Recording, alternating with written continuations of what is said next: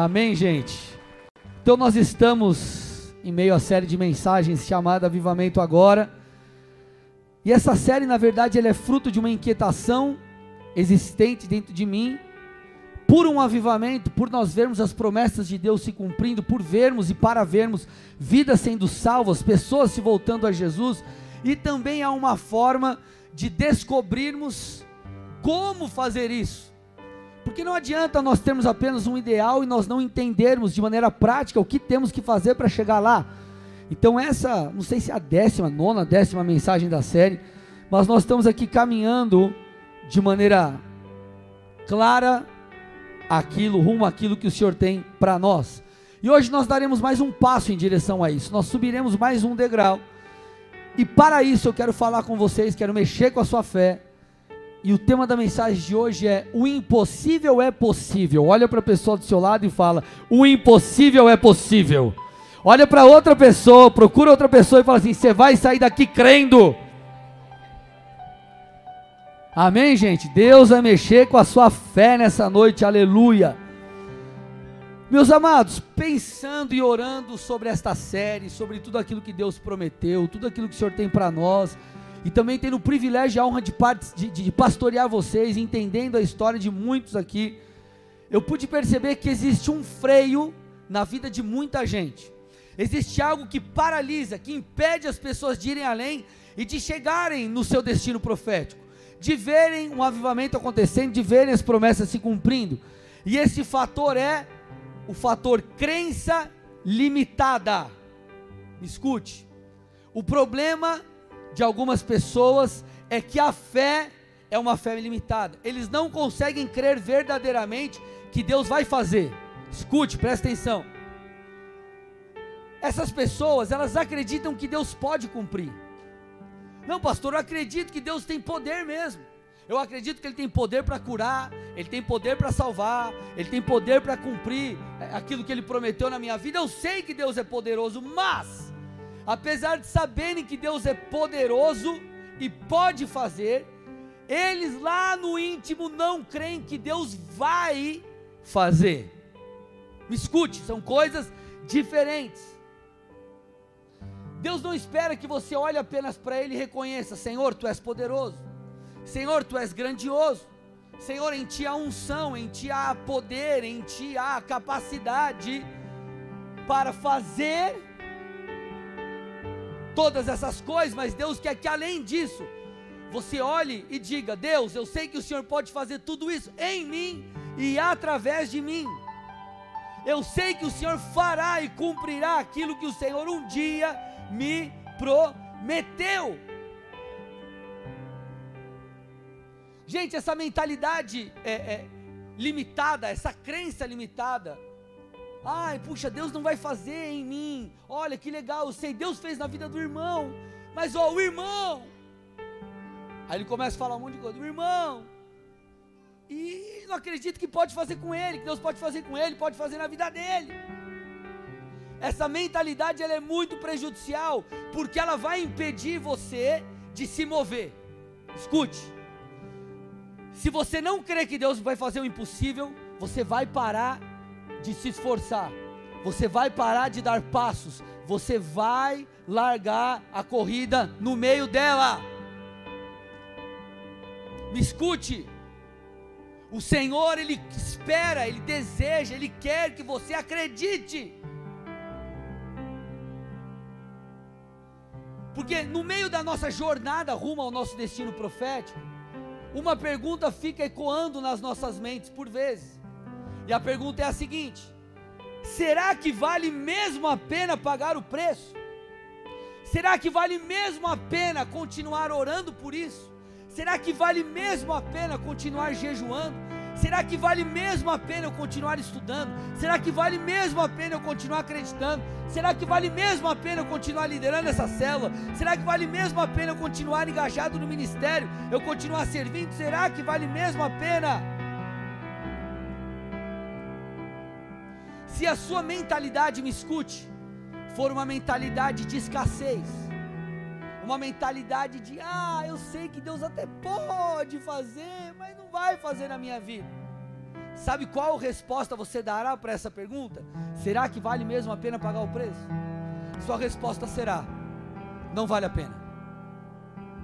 Agora, se você crê que Deus vai fazer, quando alguém te perguntar, vale a pena pagar o preço? Você vai dar uma de pentec, irmão. Você vai começar a falar, vale, vale, vale. Você vai pular, você vai rodar. Você vai falar, vale, e eu vou continuar. Então eu vou te, eu vou refazer a pergunta. Será que vale a pena continuar pagando o preço? Essa pergunta, ou melhor, a resposta para essa pergunta fala sobre o estado da sua fé. Então responde a si mesmo: será que vale a pena continuar orando? Será que vale a pena continuar jejuando, continuar acreditando, continuar servindo, continuar fazendo a sua parte? Seja sincero e responda a si mesmo. A resposta, ela vai trazer clareza, ela vai falar sobre o estado da sua fé. Irmão, você tem que crer, mas você tem que crer com força. Você tem que crer, você tem que crer de todo o coração. Você tem que acreditar que Deus vai fazer na sua vida. E eu vou te ajudar aqui hoje a que você saia desse culto pensando nisso, vendo dessa forma, acreditando com essa fé, certeza. Olha para a vida de, dos homens de Deus do Antigo Testamento, enfim, do Novo Testamento. Você acha que eles eram super power? Cara, eles também tinham seus desafios, seus defeitos, as suas, as suas, enfim, as suas debilidades, as suas fraquezas. Nós olhamos para homens como Moisés e nós, ah, mas puxa, Moisés, né? Veja bem e tal. Ou Abraão, você fala, não, pastor, mas Abraão, pai da fé. Vai estudar a história desses caras. Quando você olha para a história deles, você vê que eles eram homens como nós, com suas debilidades, seus momentos de, de, de falta de fé.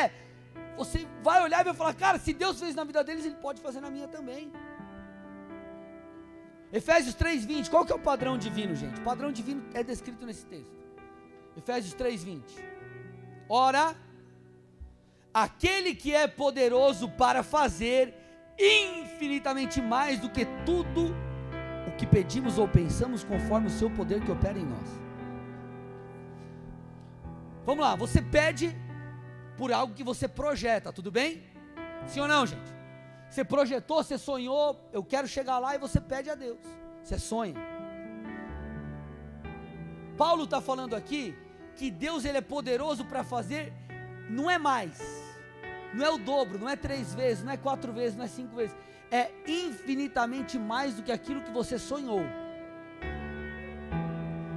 Não tem como fazer o cálculo de algo que é infinito. Algo infinito não tem fim, irmão. Então o poder de Deus, ele é assim. Ele é nessa medida. Ele pode fazer. Agora, se o poder de Deus é tão grande, ele pode fazer. E Deus falou para você que Ele faria, Ele colocou promessas, Ele te trouxe promessas, Ele colocou coisas no seu coração. Se Deus tem poder e disse que faria, porque não cremos que Ele fará. Deixa eu explicar algo para você aqui, ó. Existem coisas que Deus ele pode fazer, mas não necessariamente ele quer fazer nas nossas vidas. Eu vou repetir. Existem coisas que Deus pode fazer, mas não necessariamente ele vai fazer. Vamos imaginar, imaginemos aí que você trabalha numa multinacional e essa multinacional, a sede é nos Estados Unidos, lá em Miami. E aí, você, teu sonho era mudar para Miami. Aí você falou, oh, glória, aleluia. Deus é poderoso para te transferir para lá? Sim ou não? Sim. Agora, será que é a vontade de Deus te mandar para lá? Talvez não. Então existem coisas que Deus pode fazer, mas Ele não vai fazer porque não faz parte do desenho dele para nós. Ok? Agora, e quando nós juntamos o Deus que pode fazer com aquele, aquela coisa que Deus quer fazer? Gente, isso é cumprimento da vontade de Deus na certa. Imaginemos que Deus quer então que você, Ele pode te transferir para Miami, Ele quer que você seja transferido.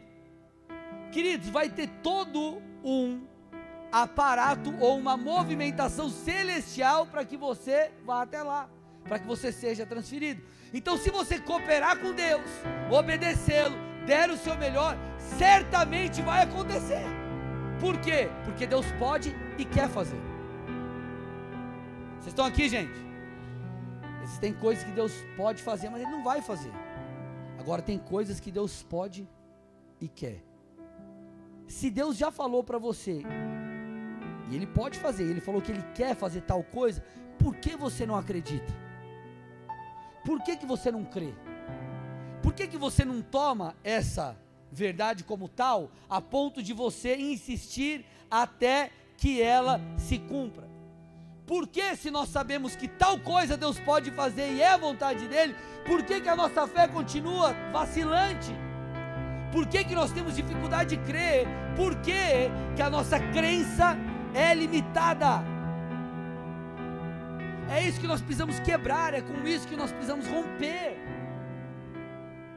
Então por que, que a crença de alguém é limitada? Por vários fatores. Existem várias respostas e essas respostas elas variam de caso para caso.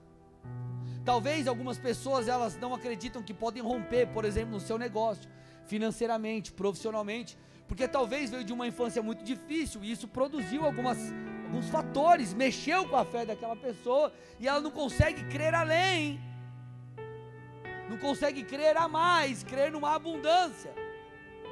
Outros talvez não conseguem crer porque as suas expectativas foram frustradas, inclusive na jornada de fé, em questões do reino de Deus, e talvez essa pessoa não tenha mais força para acreditar.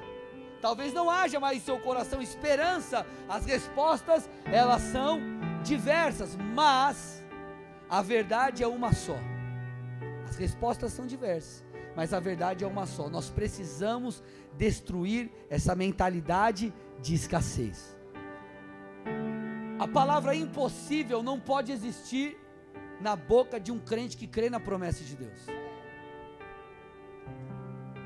Não pode existir. Por quê? Porque Deus é poderoso para fazer. Então nós precisamos, gente, instalar aqui o software correto na nossa cabeça. Você tem que instalar o app do céu, irmão. Você precisa crer da maneira correta. Escute, se você não mudar a tua cabecinha, a tua cacholinha, não vai ter espaço para o poder de Deus fluir. Então não importa o que você viveu lá atrás, não importa se seu pai não prosperou, se ninguém na sua casa ah, fez faculdade, você vai fazer, irmão. Ah, mas na minha família todo mundo tentou se converter, se desviou. Com você não vai ser assim. Ah, na minha família não tem um pastor, vai ter. Vocês estão me entendendo? Você tem que romper com essa, essa limitação.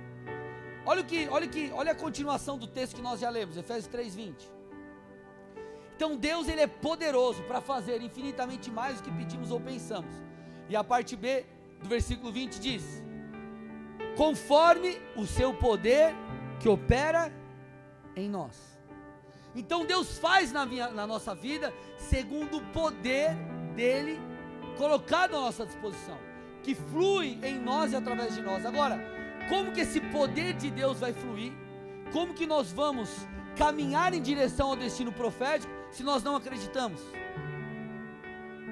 Como que nós viveremos a parte A, fazendo uso da parte B, se a gente não acredita, gente?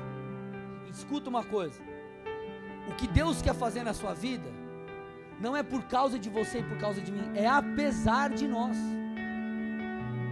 Sabe o que eu estou tentando te dizer? Talvez você olhe para si e diga: Eu não tenho capacidade para tal. Eu te digo: Deus vai te capacitar. Você tem que fazer a sua parte, obviamente. Mas o favor de Deus estará sobre aquele que ele apontou o dedo e disse: Vai. Enquanto você está lá dizendo, mas meu Deus, como que eu vou invadir Jericó? Deus vai dizer, cara, só tem fé e dá volta aí na, na, na manda o povo se santificar, faça uma aliança comigo e dê voltas aí na cidade, eu vou ganhar guerra para você. Então, enquanto nós colocamos os nossos olhos em nós, sendo que Deus diz: eleve os seus olhos, coloque os seus olhos no monte, se lembre do Senhor, se lembre dele, é Ele quem vai trazer a vitória. Então é o poder de Deus em nós, por isso que nós precisamos crer. Gente, escute uma coisa: vocês acreditam que Jesus, Ele é poderoso, sim ou não? Jesus aqui na terra, Ele era poderoso para curar qualquer enfermidade? Óbvio. Agora, a Bíblia conta que em Nazaré, Jesus ele foi impedido de curar. Olha isso. Jesus. Estou falando de um dos outros discípulos de Cristo. Estou falando de Jesus. Jesus foi impedido. Alguma coisa barrou Jesus. Alguma coisa não deixou o poder de Deus tocar as pessoas. Alguma coisa travou o agir sobrenatural. Sabe o que travou esse agir sobrenatural? Põe para mim em Mateus 13, 58. 58. A incredulidade. E não fez ali muitos milagres por causa da incredulidade deles. Enquanto você não romper com essa mentalidade, você não vai ver o poder de Deus. Você vai ter que acreditar, irmão. Você vai ter que buscar ajuda do alto para romper com essa mentalidade de escassez. Porque, escute, é um ciclo vicioso, terrível, tenebroso. Porque você fica assim, ai, mas eu não posso fazer, ai, não posso fazer, ai, não posso fazer. Sabe o que vai acontecer? Você vai continuar não podendo fazer aquilo que Deus falou que você ia fazer. Por quê? Porque você não está acreditando. O poder de Deus não vai fluir. Agora, quando você entender que Deus, apesar de mim, o Senhor vai cumprir. Eu coloco os meus olhos em Ti. Eu vejo o Senhor cumprindo a promessa. Não tem a ver comigo. E apesar de mim, eu coloco os meus olhos na capacitação sobrenatural do alto. Então, meu irmão, enquanto você caminha, Deus vai te capacitando, Deus vai te dando poder, Deus vai te dando as estratégias. Então a briga é pela nossa fé.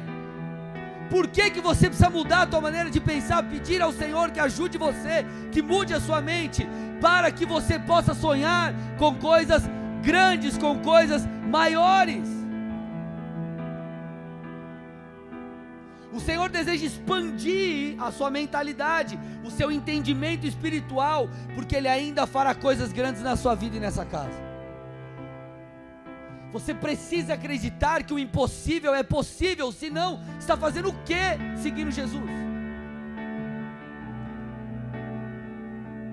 A vida com Deus é relacionamento com o Senhor, mas ela é também poder de Deus. Que é o maior exemplo de poder de Deus? A sua salvação.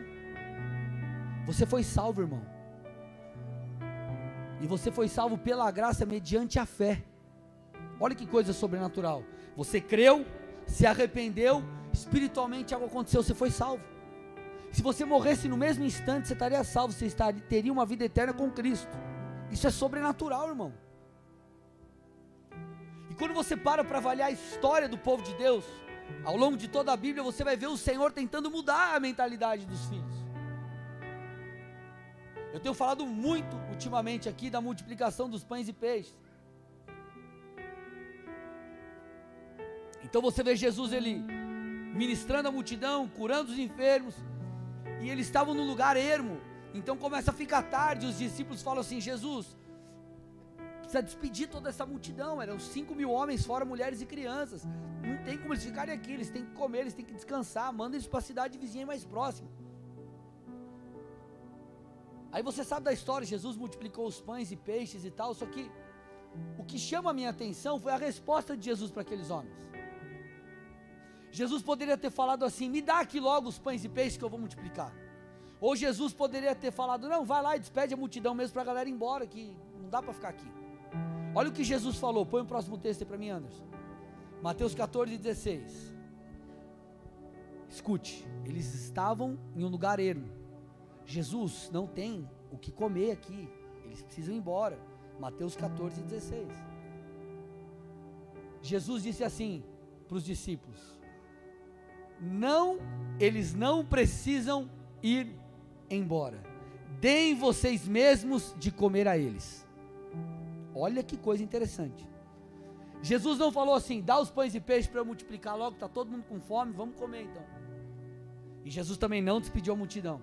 Jesus colocou a responsabilidade no colo dos seus discípulos. Ele falou: vocês aí, deem vocês de comer a eles. Obviamente, o Senhor sabia que eles não conseguiriam fazer isso. Mas sabe o que Jesus estava fazendo? Quebrando as limitações da mente, rompendo com a escassez e liberando fé. Meu irmão, só, vamos lá, se coloca no lugar desses caras.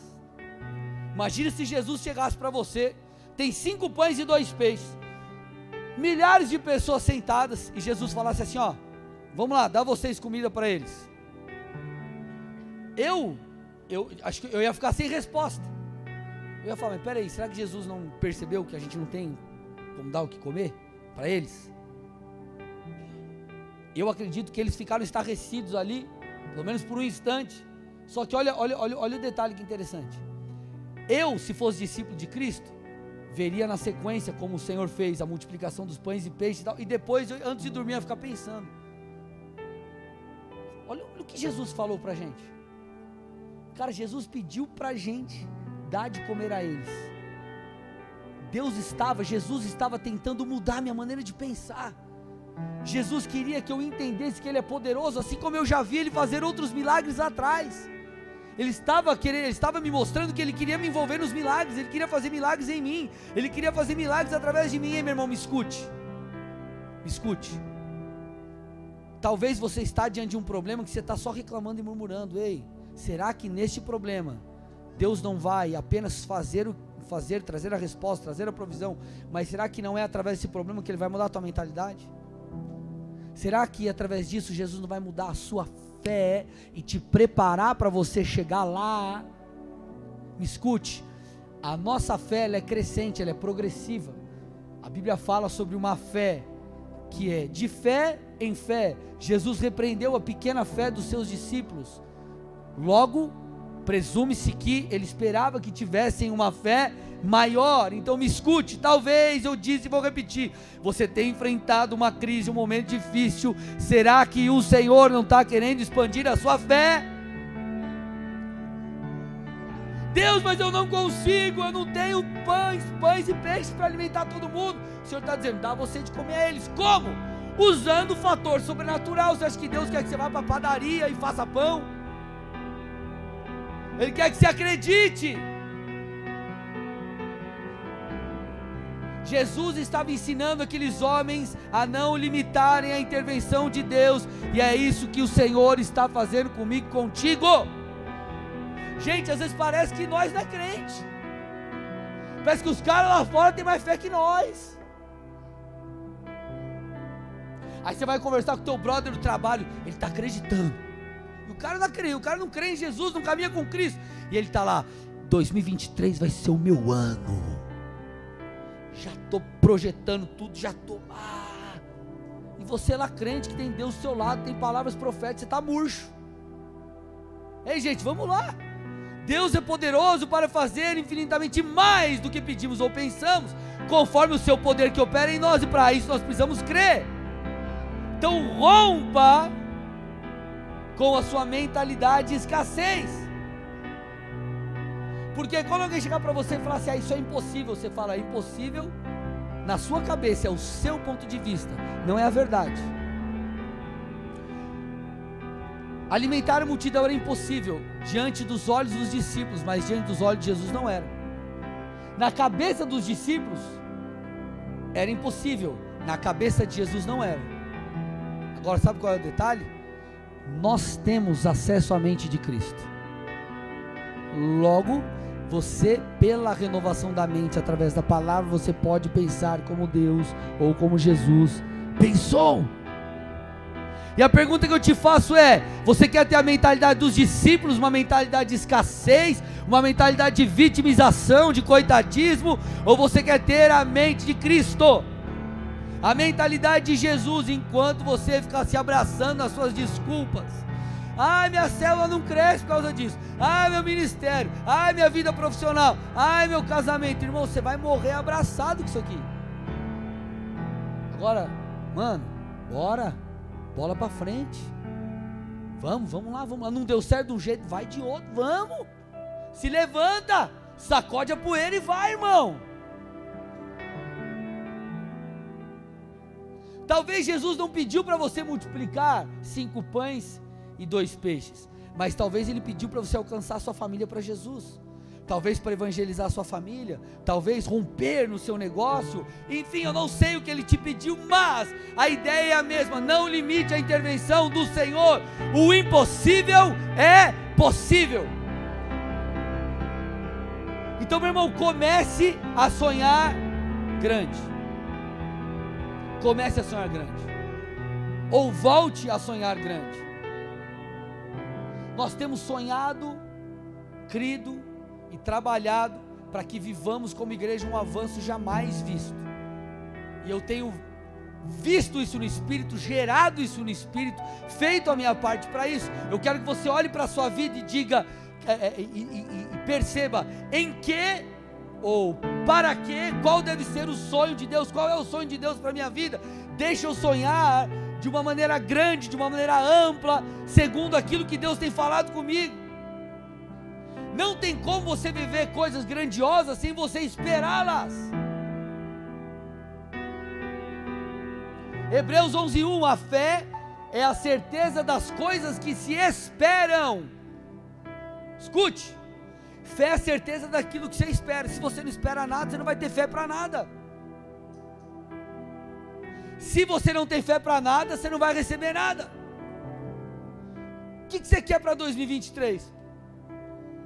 Nada. O que, você quer fazer da vida? Nada. O que você quer? Você não vai chegar em lugar nenhum, irmão. Agora, se você olha para a promessa e fala, isso é grande demais para mim, mas para Deus não é. Para Deus não é.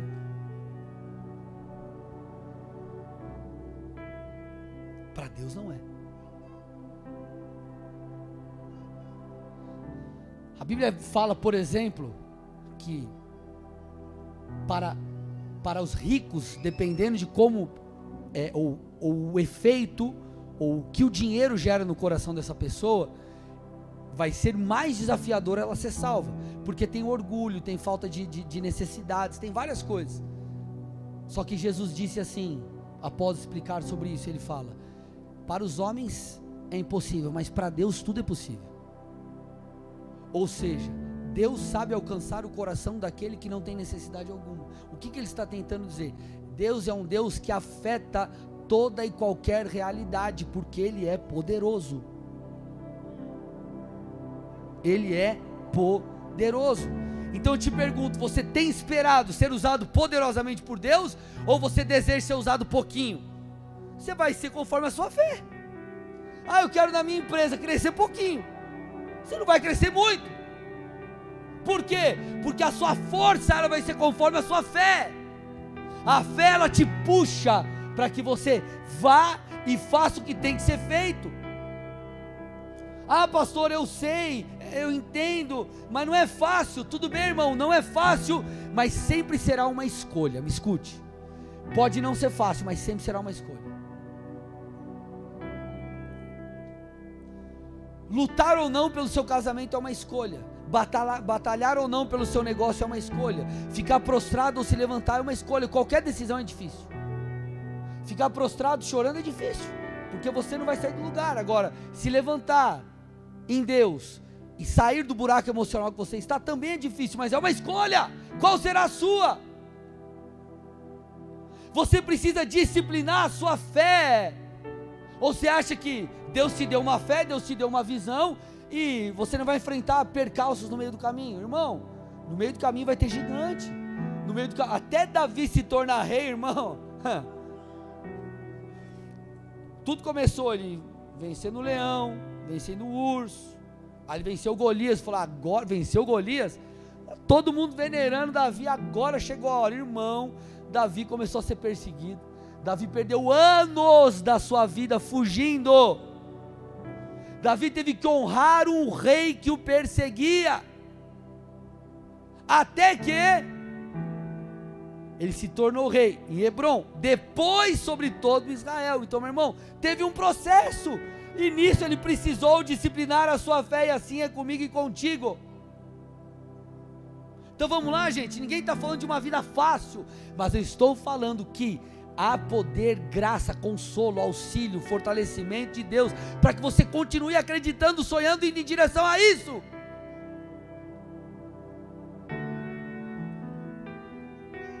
O salmista nos dá, nos ensina uma lição poderosa.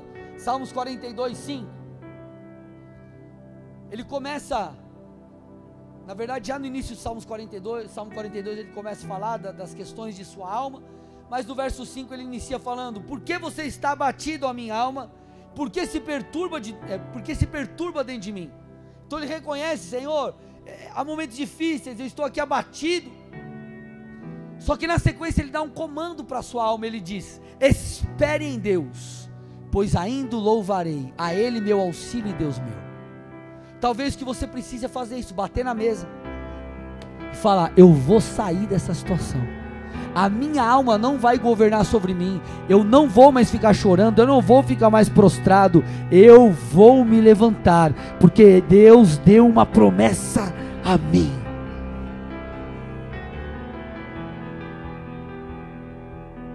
Você precisa dar um comando para a sua alma.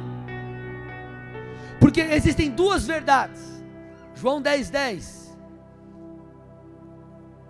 A Bíblia diz sobre, nós usamos para falar é, essa parte A que o ladrão é Satanás. Ele é, mas o texto não necessariamente está falando do diabo, tá? O contexto aqui. O ladrão vem para matar, roubar e destruir. O Senhor dizendo: Eu vim para que tenham vida e vida em abundância você tem duas escolhas. Ou você se deixa ser roubado das promessas, se deixa ser roubado do quanto Deus quer te usar, se deixa ser roubado das experiências que Ele quer te dar, se deixa ser roubado na sua fé e fica prostrado no chão, ou você crê em Jesus e crê que Ele tem abundância para você. É uma escolha tua. É uma escolha tua. Ou você aceita essa situação, ou você se levanta e caminha rumo ao destino profético de Deus para você. A abundância é algo bíblico.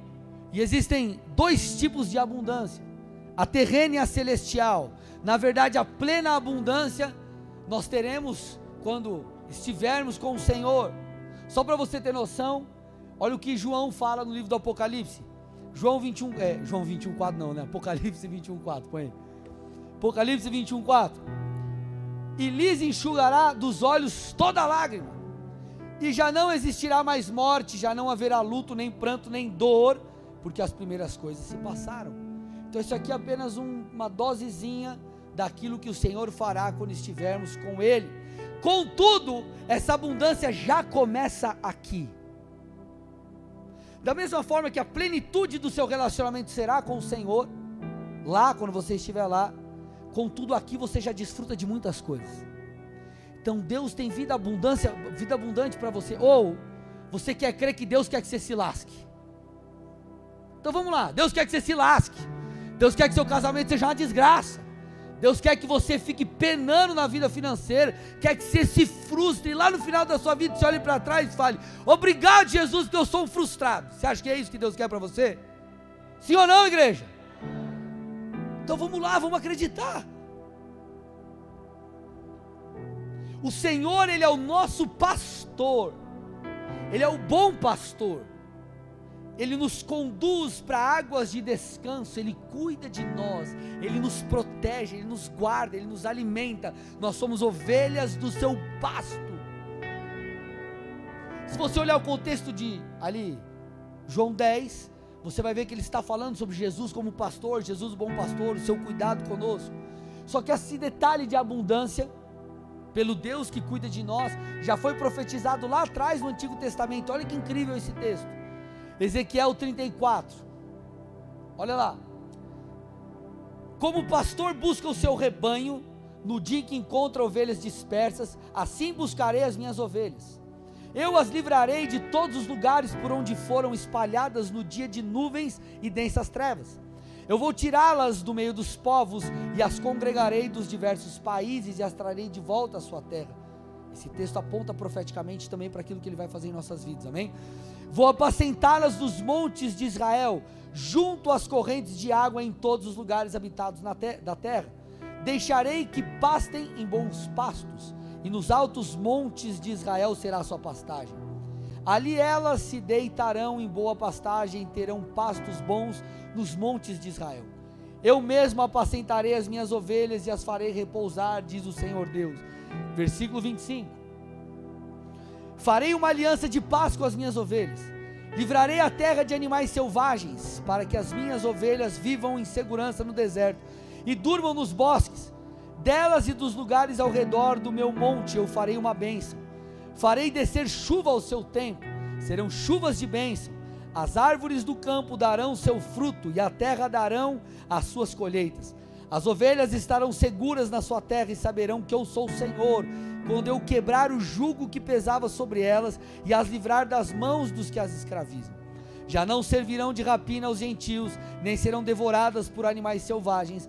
Viverão em segurança e não haverá quem as espante. Eu lhes darei plantação memorável, e nunca mais serão vítimas de fome na terra, nem terão de suportar zombaria das outras nações. Saberão que eu, o Senhor seu Deus, estou com elas e que elas são o meu povo, a casa de Israel, diz o Senhor Deus. Vocês são as minhas ovelhas, ovelhas do meu pasto, vocês são o meu povo e eu sou o seu Deus, diz o Senhor Deus. Obviamente, gente, verdades como essas não nos isentam de problemas. O próprio Jesus disse que nós seríamos perseguidos, o próprio Jesus disse que passaríamos por aflições.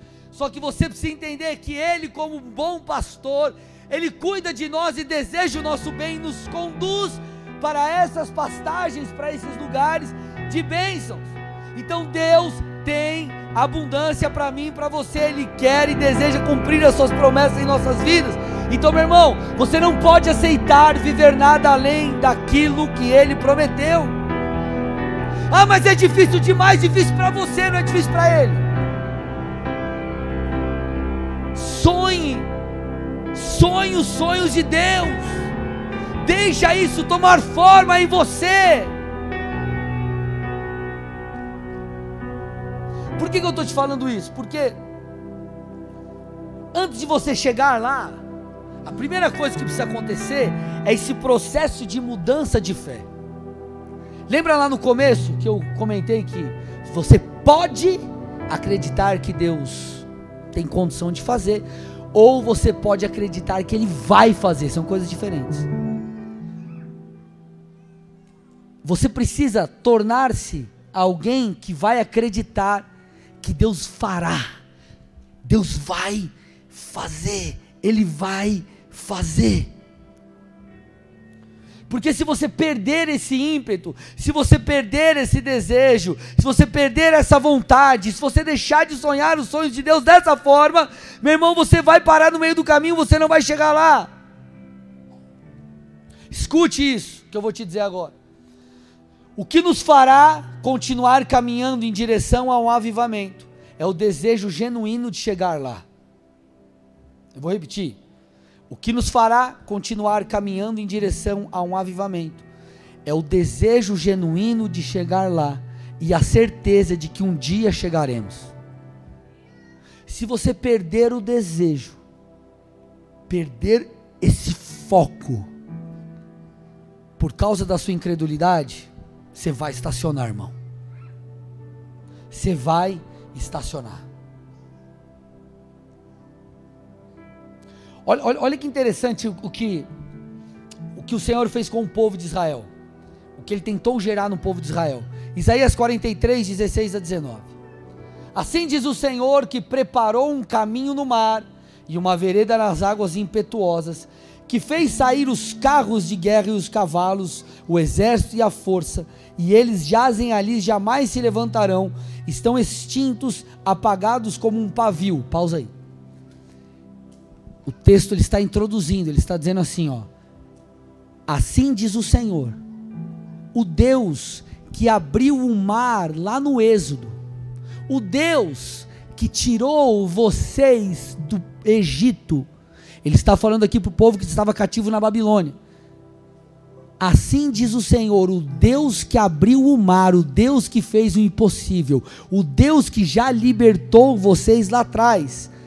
E aí ele continua: não fique lembrando dessas coisas passadas, nem daquilo que eu fiz no passado, porque eu estou fazendo uma coisa nova.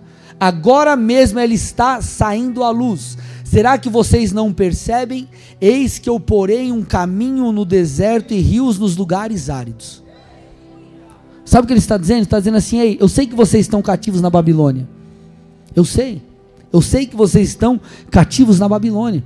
E vocês se lembram do que eu fiz lá atrás. Vocês se lembram das histórias de libertação. Vocês se lembram que um dia o Senhor os tirou do Egito. E é como se vocês olhassem e dissessem: Ah, um dia Deus nos libertou. Ai, como Deus agiu com o seu poder. Estamos aqui agora presos. O Senhor está dizendo: Ei, será que vocês não perceberam que eu estou fazendo algo novo? Esqueça daquilo que eu fiz no passado, porque eu não sou apenas o Deus de ontem, eu sou o Deus do hoje, e eu sou o Deus do amanhã. Eu fiz e eu continuarei fazendo, e eu farei, se necessário for, eu porei um caminho no deserto, eu construirei uma estrada onde não há, e eu colocarei rios, águas em abundância em lugares áridos. Aleluia!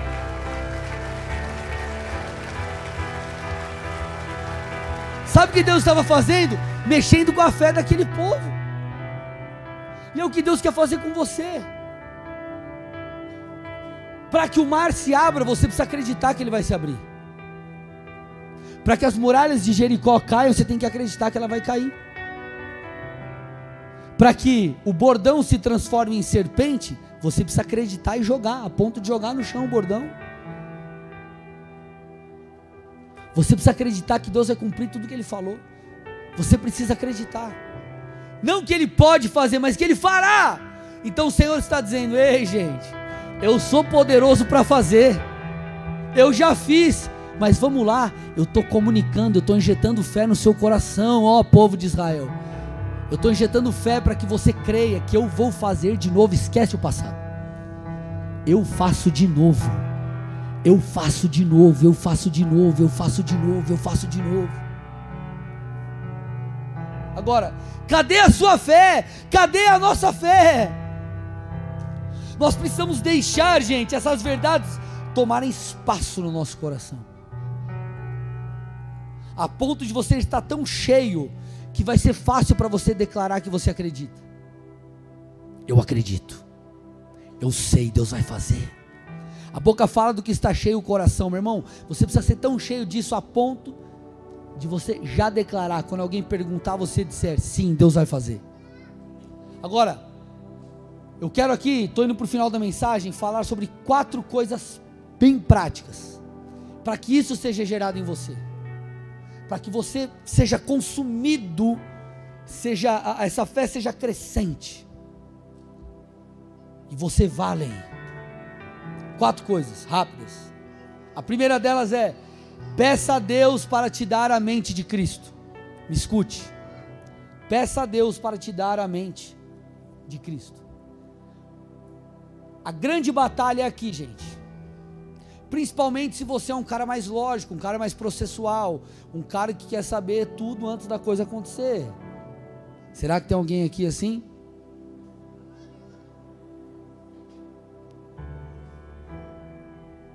Escute, Deus não vai te falar tudo. E você pode pedir, chorar, espernear, jejuar, Ele não vai te falar. Porque faz parte do processo de fé e de dependência. Então o que você precisa fazer é: Deus me dá a mente de Cristo. Paulo falou o seguinte: ora, a pessoa natural não aceita as coisas do Espírito de Deus, porque eles são loucura. E ela não pode entendê-las porque elas se discernem espiritualmente. Pausa aí o texto. Então ele está falando assim: ó, a pessoa que não entende a dinâmica de Deus, que não tem fé, que não se submete àquilo que Deus quer fazer, que não dá passos de fé, senão, que não acredita num Deus sobrenatural, para ela é loucura. É loucura acreditar em algo, é loucura crer na cura de alguém que está enfermo por uma enfermidade que a medicina fala que é impossível acontecer a cura. Como assim se acredita? E já está agradecendo sim, porque é o caminho por fé. Então ele está fazendo esse contraste aqui, ele está explicando. E aí ele continua: Porém, a pessoa espiritual julga todas as coisas, mas ela não é julgada por ninguém. Pois quem conheceu a mente do Senhor para que o possa instruir? Nós, porém, temos a mente de Cristo. Sabe o que ele está dizendo? Que mediante o relacionamento com Jesus, com o Espírito Santo, que mediante a leitura da palavra, renovação da mente, que acontece à medida que nos relacionamos com o Senhor, nós passamos a entender e a nos lançar na dinâmica celestial. E daqui a pouco você que não acreditava, você está dando passos de fé e você está acreditando. Então quero aqui te dizer: comece a pedir para o Senhor te dar a mente de Cristo. Comece a falar, Senhor, nesse aspecto aqui, é, o Tique e o Teco estão brigando aqui, Senhor, está difícil. Me ajuda, me dá a mente de Cristo, me ajuda a pensar como o Senhor pensa nisso. Me ajude, Senhor. Me ajude, Senhor. Me ajude, Senhor. Essa é a primeira coisa que você tem que pedir a Deus. Segundo, peça a Deus para que você veja os sonhos e projetos dele para a sua vida, assim como ele vê. Assim como ele vê. Deus já te vê fazendo o que ele designou para você. A Bíblia fala que os nossos dias estão escritos, eles foram determinados por Deus. Claro que nós precisamos cooperar com Deus, nós temos que seguir essa linha aqui para que a gente aconteça, mas Deus já escreveu uma boa história para nós, sonhos e projetos deles, pra, dele para mim e para você. Então ele já nos viu fazendo. Nós temos também que nos ver assim, nos ver fazendo. Você tem que olhar além das impossibilidades. Você já viu como que uma criança pensa? Se seu filho, sei lá, está com vontade de comer, você está na rua, está dando um rolê com ele, e se ele está com vontade de comer uma coxinha, o que, que ele fala para você? Pai, eu quero uma coxinha. Ou ele pergunta para você, pai, você tem dinheiro? Pai, você trouxe o cartão? Pai, você consegue fazer um pix? Pai, você tem umas moedas? Ele está preocupado com isso? Será que ele pensa assim, puxa, será que meu pai não largou, não esqueceu a carteira em casa? Não, ele só fala, eu quero uma coxinha. Ele não vê as impossibilidades, ele não vê o processo. Ele simplesmente projeta aquilo que ele quer. Por que, que nós precisamos? O que, que é a fé? A fé é a certeza daquilo que eu espero, é a certeza da coxinha. Olha lá, agora vocês entenderam tudo, aleluia. Oh glória, obrigado Jesus por esse exemplo. A fé é a certeza daquilo que nós esperamos. A fé é a coxinha.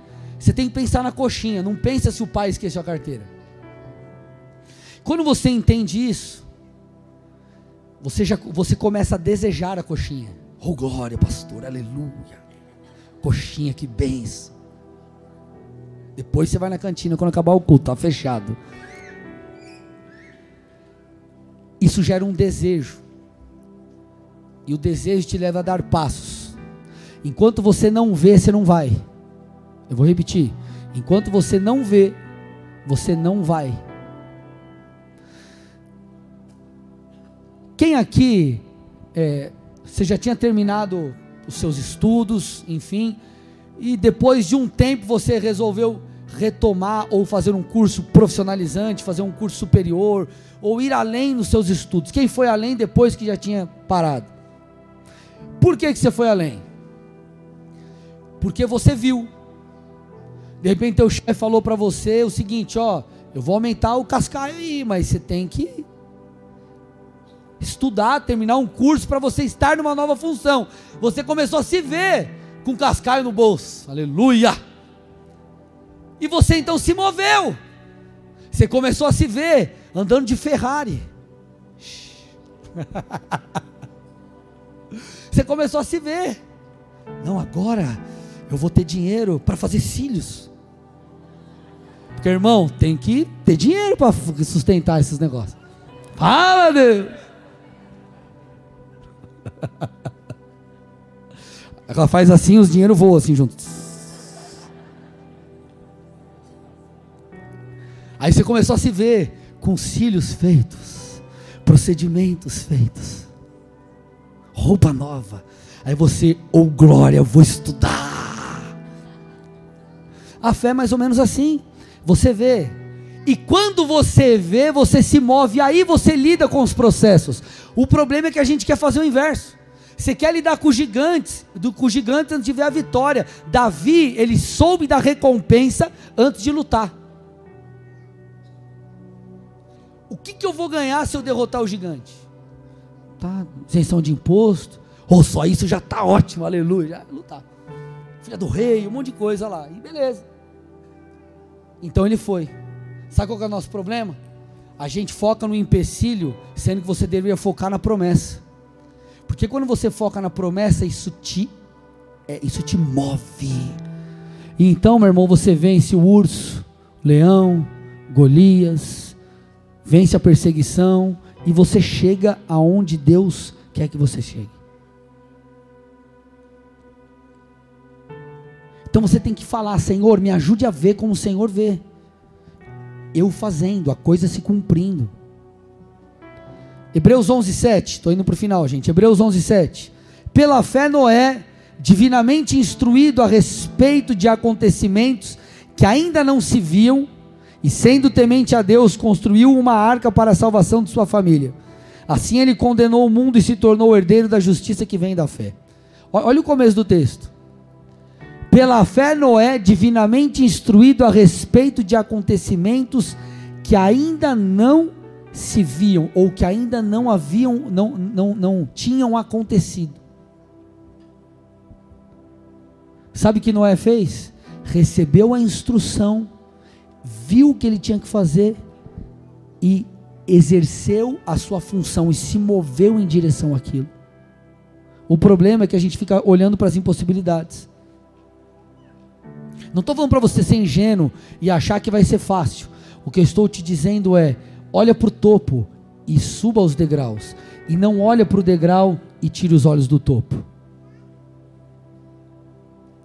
Você tem que colocar os seus olhos lá.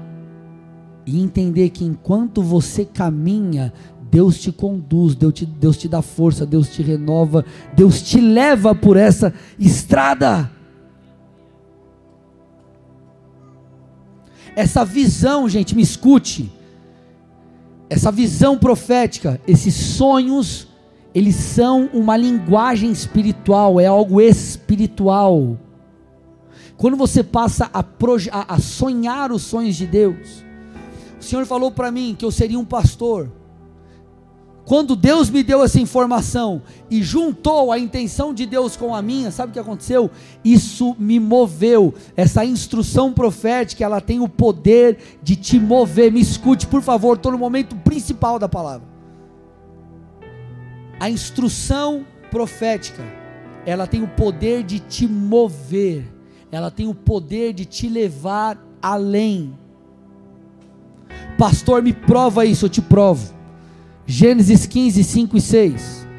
Você sabia que Abrão, ele não podia ser pai, ele era um idoso, sua esposa também, era impossível fisiologicamente eles terem filhos. Só que Deus falou para ele: Ei, você será pai de multidões. Olha lá, versículos 5 e 6 de Gênesis 15. Então o Senhor o levou para fora e disse: Olhe para os céus, Abrão, e conte as estrelas se puder contá-las. E ele lhe disse: assim será a sua posteridade. Olha o que o texto diz: Abrão creu, e isso lhe foi atribuído por justiça. Deus queria que ele fosse pai de uma multidão, mesmo em, em sua velhice, Deus fizesse algo sobrenatural. Então Deus mostrou isso para ele. Sabe o que ele fez? Ele creu, e quando ele creu, ele passou a ver, e essa junção, essa realidade espiritual que se conectou dos céus com a terra, sabe o que ela fez? Ela produziu um milagre. Ela produziu o milagre. Então, quando você, meu irmão, fixa os seus olhos, por isso que Paulo diz: Eu esqueço o que ficou para trás, e eu fixo os meus olhos no alvo. Principal alvo é a salvação da nossa alma, mas existem vários alvos. Quando você faz isso, poder de Deus é liberado. Então Deus vai começar a te dar sonhos, a te dar visões, Ele vai começar a mostrar profeticamente o que Ele tem na sua vida. E se você crer pegar isso, irmão, você se moverá poderosamente em fé. Agora, não apenas isso, eu quero te dar uma última chave. Uma última chave. A partir do momento que você recebeu isso, o que, você tem que fazer? Você tem que alimentar. Você tem que alimentar, alimentar, alimentar, alimentar. Deus, eu entendi, eu vi. Eu estou vendo, eu estou acreditando. Agora, no processo você vai enfrentar várias batalhas, mas você tem que continuar acreditando.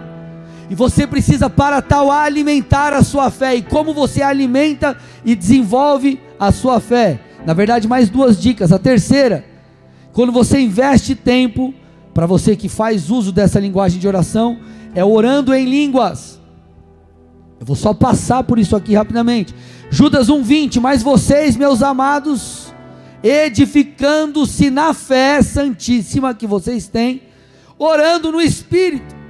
Então, conforme você gasta tempo orando nessa linguagem de oração, você edifica a sua fé. E quarta dica: à medida que você se expõe à palavra de Deus e a declara.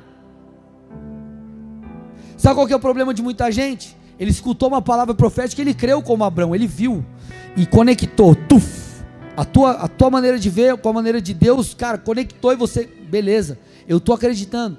Só que no meio do caminho ele tem um monte de, vai ter um monte de luta, vários desafios. E ele não, a pessoa não alimenta a sua fé. Olha o que Paulo diz aos Romanos, algo básico. A fé vem por ouvir a mensagem, e a mensagem é ouvida mediante a palavra de Deus. Quer ter fé, irmão? Leia a Bíblia. Aí tem gente que chega e fala, pastor, eu estou sucumbindo, tá, não estou aguentando. Só faça uma pergunta para ele ou para ela: Você tem lido a Bíblia? Irmão, não tem como você permanecer em fé sem se alimentar de fé. Isso é um princípio básico. Então leia a Bíblia, se alimente da palavra e também, meu irmão, passe a declarar aquilo que Deus falou. Mateus 16, 19, os últimos dois versículos. Primeiro, Mateus 16, 19. Eu, lhes da, eu lhe darei as chaves do reino dos céus.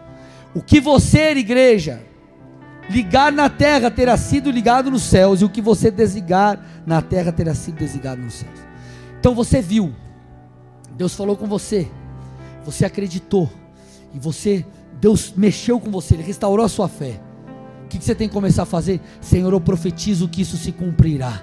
Senhor, eu chamo à existência essas palavras proféticas. Eu declaro, eu ligo nos céus, eu ligo na terra e é ligado nos céus.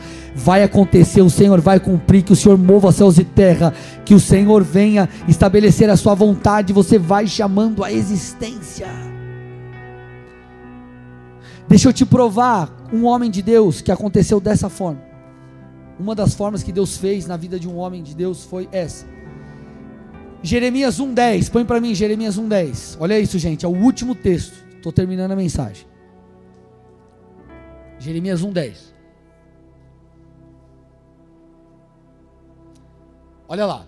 O Senhor falando para Jeremias: Jeremias, eu te constituí sobre as nações e sobre os reinos, para arrancar e derrubar, destruir e arruinar, para edificar e plantar. Então Deus falou para Jeremias: Jeremias, eu te escolhi para isso Agora, como que Jeremias ia fazer isso? Qual que era uma das tarefas de Jeremias? Volta um versículo para mim. Olha lá. O Senhor estendeu a mão e tocou aonde, gente? Onde, gente? Na boca. E o Senhor me disse: Eis que ponho as minhas palavras na sua boca. E aí o texto continua. Eu te constituo sobre as nações, reinos e por aí vai. Sabe o que o Senhor está dizendo? Jeremias, você precisa falar aquilo que você vai viver. Você tem que profetizar aquilo que você vai viver. Você tem que construir através de suas palavras. Você vê e você fala. Você crê E por isso você diz, você constrói. Davi, ele cria que ele ia derrotar o gigante, mas sabe o que ele falou para o gigante? Gigante, eu vou cortar a tua cabeça, eu vou acabar com você.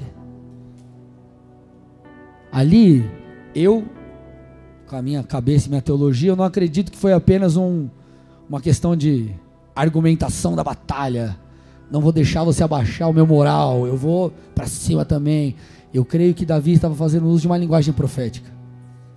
Eu vou te destruir, quem vai à minha frente, porque ele disse isso, é o Senhor dos Exércitos. E você tem que fazer isso. Senhor, eu já estou vendo, mas eu sei, Deus, que eu não sou capaz por mim. Mas se o Senhor me escolheu, eu irei. E eu profetizo, eu declaro, eu construo. Senhor, o impossível é possível, porque o Senhor falou e o Senhor fará. Gente, como que Deus fez o mundo? Com a palavra de sua boca. Nada existia e ele criou. a na nossa boca, quando nós falamos em nome do Senhor, segundo a vontade dele, poder para criar e estabelecer. Por isso que quando você ora em nome de Jesus, declara ser curado, a pessoa é curada. Por quê? É o poder de Deus fluindo. Então Deus nos dá fé, Deus aponta os sonhos dele para nós, ele nos ensina a profetizar. Para quê? Para que a gente gere o impossível. Agora, gente, vamos lá existe um processo e você não pode sucumbir a ele. Você tem que permanecer, você tem que perseverar. Você tem que continuar crendo. Você tem que lutar pela sua fé. Você tem que batalhar pela sua fé. Você tem que acreditar até o fim. Enquanto Deus não cumprir, você não pode parar. Agora, você só vai fazer isso se os seus olhos não estiverem na nas circunstâncias, mas se os seus olhos estiverem na promessa. Você tem que ver o gigante no chão. Você não tem que ver o tamanho dele. O tamanho dele faz parte da estratégia. Ah, como que eu vou lutar? Mas o Senhor me deu uma funda, tudo bem, a funda vai derrubar. Porque quem vai derrubar o Senhor não sou eu. Agora eu já estou vendo o gigante no chão.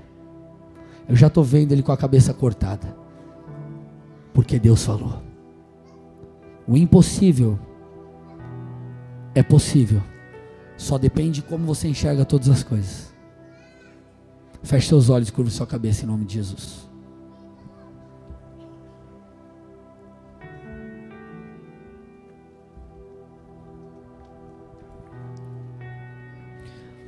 Eu quero aqui fazer duas orações. A primeira é por você que está visitando essa igreja, talvez pela primeira vez, ou quem sabe você já veio outras vezes, mas você ainda não teve um encontro com Jesus. Só que ouvindo essa ministração aqui no presencial ou no online, alguma coisa mexeu dentro de você. Você percebeu o quanto você precisa de Deus. Você percebeu o quanto você precisa de perdão. O quanto você precisa se aproximar do Senhor, enquanto você precisa de misericórdia. Você percebeu, pastor, eu preciso ser salvo, eu preciso de uma nova vida. E se isso aconteceu com você, se nessa noite você quer entregar a tua vida e a tua história a Jesus Cristo? Eu quero que aí no seu lugar, onde você está, aqui no presencial ou no online, coloque a mão no seu coração. Coloque a mão no seu coração onde você está. Coloque a mão no seu coração e repita comigo a seguinte oração. Diga assim: Senhor Jesus, Senhor Jesus nessa, noite, nessa noite, eu reconheço, eu reconheço que, sou pecador, que sou pecador e preciso de salvação. Eu, peço perdão, eu peço perdão pelos, meus pecados, pelos meus pecados. Eu te confesso, eu te confesso como meu único, como meu único e, suficiente, Senhor, e Salvador. Me, ajude a entender, a, Sua vontade, para a minha vida, e me ajude a crer, para, que assim, assim todos os teus sonhos, e, e projetos se cumpram na minha vida. Em nome de Jesus. Pai, eu entrego essas vidas a Ti, meu Deus. Visita-os agora, encha-os com Teu Espírito agora. Que eles tenham uma experiência sobrenatural com o Senhor nesse exato momento. Eu quero aqui te pedir Conecta-os, Pai, com pessoas piedosas, pessoas que te amam.